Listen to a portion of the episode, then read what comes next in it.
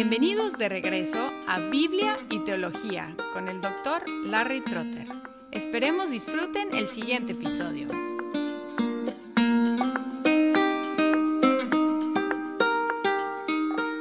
Como un norteamericano viviendo tantos años en México y viajando en diferentes partes de Latinoamérica y el mundo, tuve muchas experiencias encantadoras y también algunas que me confundían. Una cosa que me sorprendía eran las costumbres en cuanto a cómo tratar filas, porque en México encontraba que a veces en el supermercado o en el banco la gente se metía enfrente de mí. Si yo dejaba un poquito de espacio vacío, la gente a veces se metía enfrente de mí. Y siempre me sorprendía y me molestaba porque en los Estados Unidos esas filas son inviolables es impensable meterte enfrente de alguien en el supermercado o en el banco. Pero por el otro lado, me maravillaba al ver a la gente formada en México para subirse al camión de transporte público. En los Estados Unidos no hay tanto respeto. Cuando el camión llega, la gente avanza para tratar de subir al camión sin respetar el orden de llegar de la gente. Pero en México me maravillaba ver a la gente formada muy ordenadamente, muy respetuosamente, para esperar su turno. Antes de seguir con su tema de la libertad, Pablo tiene algunas últimas palabras y son de las más fuertes en contra de los falsos maestros, porque ellos se habían entremetido en frente de los Gálatas para impedirles en su buen camino. En Gálatas 5, 7 al 12 dice, Vosotros corríais bien. ¿Quién os impidió obedecer a la verdad? Esta persuasión no vino de aquel que os llama. Un poco de levadura fermenta toda la masa. Yo tengo confianza respecto a vosotros en el Señor, de que no optaréis por otro punto de vista, pero el que os perturba llevará su castigo, quien quiera que sea pero yo, hermanos, si todavía predico la circuncisión, ¿por qué soy perseguido aún? En tal caso, el escándalo de la cruz ha sido abolido. Ojalá que los que os perturban también se mutilaran. En el versículo 13 Pablo regresa al tema de la libertad, pero tenemos este interludio, esta digresión en la cual él denuncia de nuevo a los falsos maestros utilizando esta imagen de que los Gálatas estaban corriendo bien y algunos se entremetieron. Los falsos maestros se metieron enfrente de ellos para impedirles en su camino. Vosotros corríais bien, ¿quién os impidió? ¿Quién se metió para que no obedecieran a la verdad? Y luego Pablo identifica algunas cosas acerca de estos falsos maestros los identificó como una persuasión, pero no una persuasión de Dios. Esta persuasión no de aquel que os llama. No dice exactamente de dónde, pero sabemos aquí que no es de Dios.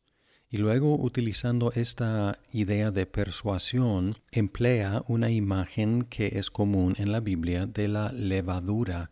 Y dice en el 9, un poco de levadura fermenta toda la masa. En casi todas las instancias de la levadura es una influencia mala que empieza en una parte de la masa y luego fermenta toda la masa, infecta toda la masa. Y parece que estos falsos maestros eran una minoría, pero aún así su influencia era grande entre los Gálatas. En el versículo 10, Pablo dice que ellos tendrán que llevar su propio castigo pero el que os perturba llevará su castigo quien quiera que sea. Y luego en un momento sarcástico, Pablo deseó que ellos, los falsos maestros, terminaran el trabajo emasculándose a sí mismos. Versículo 12. Ojalá que los que os perturban también se mutilaran. Aquí hay un punto teológico en medio de este sarcasmo que cortar la carne no hace a nadie justo delante de Dios. Ni la circuncisión ni la mutilación, es decir, la emasculación, puede lograr justicia delante de Dios. Si ellos piensan que cortar un poco de la carne puede darles justicia delante de Dios, ¿por qué no cortan todo el órgano para lograr aún más justicia delante de Dios? Lo drástico de esta sugerencia demuestra lo inútil de tratar de conseguir o establecer justicia delante de Dios por medio de cortar la carne. En contraste con estos falsos maestros, Pablo y todos los verdaderos predicadores del Evangelio declararán el mensaje de la cruz. No obstante lo escandaloso, no obstante la persecución que conlleva. En el once Pablo pregunta, Pero yo, hermanos, si todavía predico la circuncisión, ¿por qué soy perseguido aún? En tal caso, el escándalo de la cruz ha sido abolido. En el imperio romano el judaísmo, aunque a veces perseguido, era un religio lícito, una religión lícita, permitida.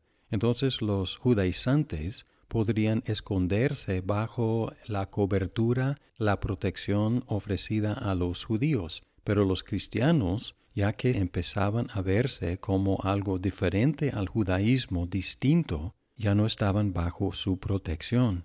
Por lo tanto, predicar la circuncisión conllevaba una cierta protección, pero predicar la cruz no. Además, la cruz es escandalosa. Es escandalosa para el griego, es escandalosa para el judío. Y Pablo reflexiona sobre este escándalo en 1 Corintios 1, 18 en adelante. Porque la palabra de la cruz es necedad para los que se pierden pero para nosotros los salvos es poder de Dios, porque está escrito, destruiré la sabiduría de los sabios, y el entendimiento de los inteligentes desecharé. ¿Dónde está el sabio? ¿Dónde el escriba? ¿Dónde el polemista de este siglo? ¿No ha hecho Dios que la sabiduría de este mundo sea necedad?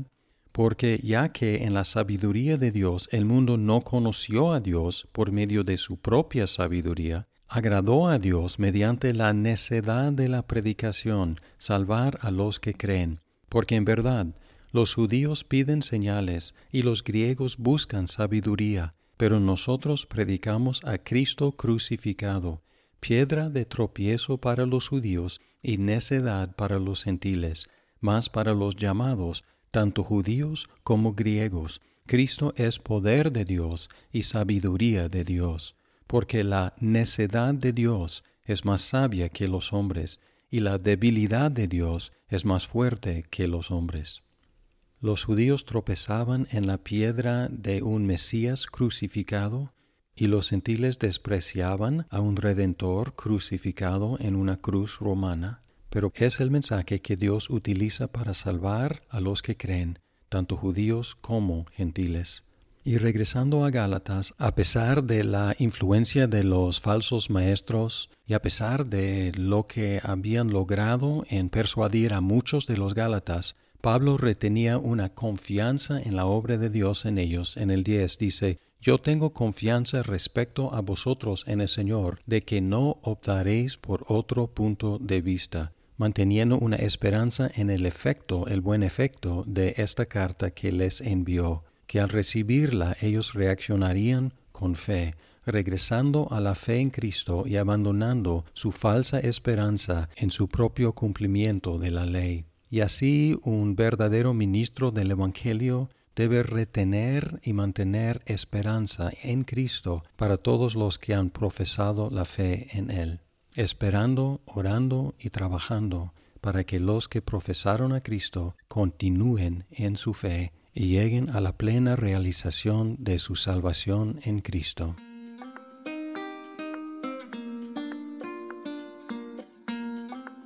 Muchas gracias por escuchar este episodio. Si estás disfrutando Biblia y teología, por favor compártelo con tus amigos. Hasta pronto.